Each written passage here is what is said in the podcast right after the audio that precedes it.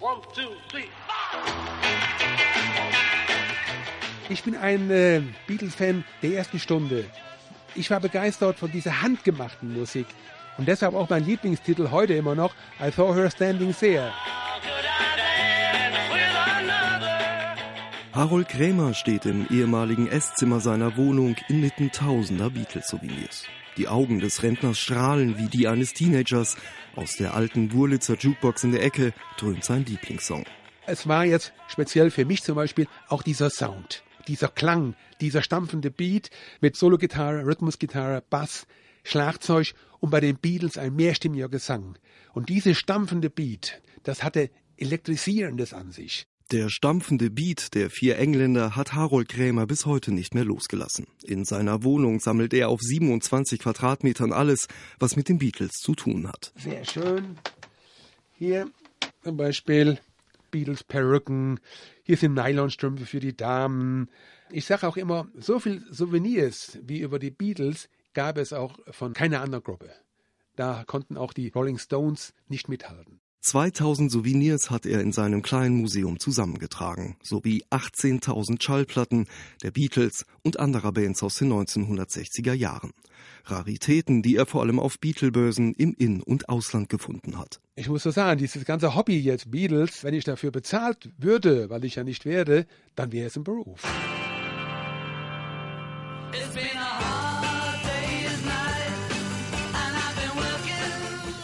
Für Harold Krämer sind alle seine Sammlerstücke Unikate.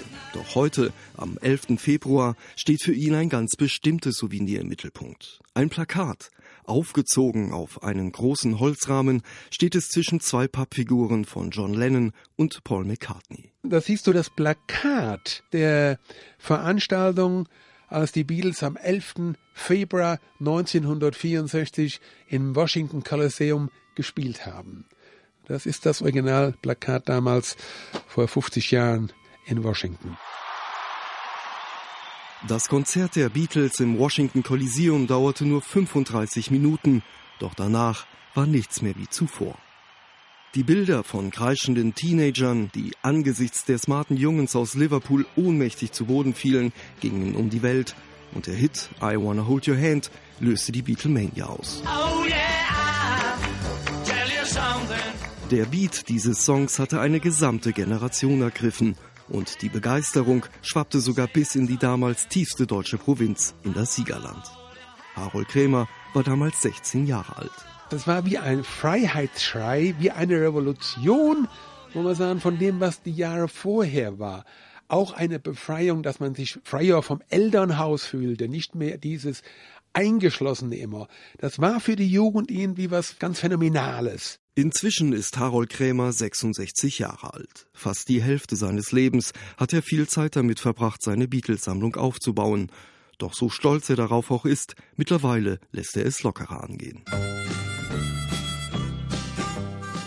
Es gab eine Zeit noch vor 10, 15 Jahren, dann habe ich gesagt, wenn ich nicht jede Woche ein neues Teil habe von den Beatles, dann ist die Woche für mich schlecht gelaufen. Das sieht heute etwas anders aus. Heute denkt Harold Krämer darüber nach, was mit seiner Beatles-Sammlung passiert, wenn er sich nicht mehr um sie kümmern kann. Doch bis dahin will er weitermachen. Someone like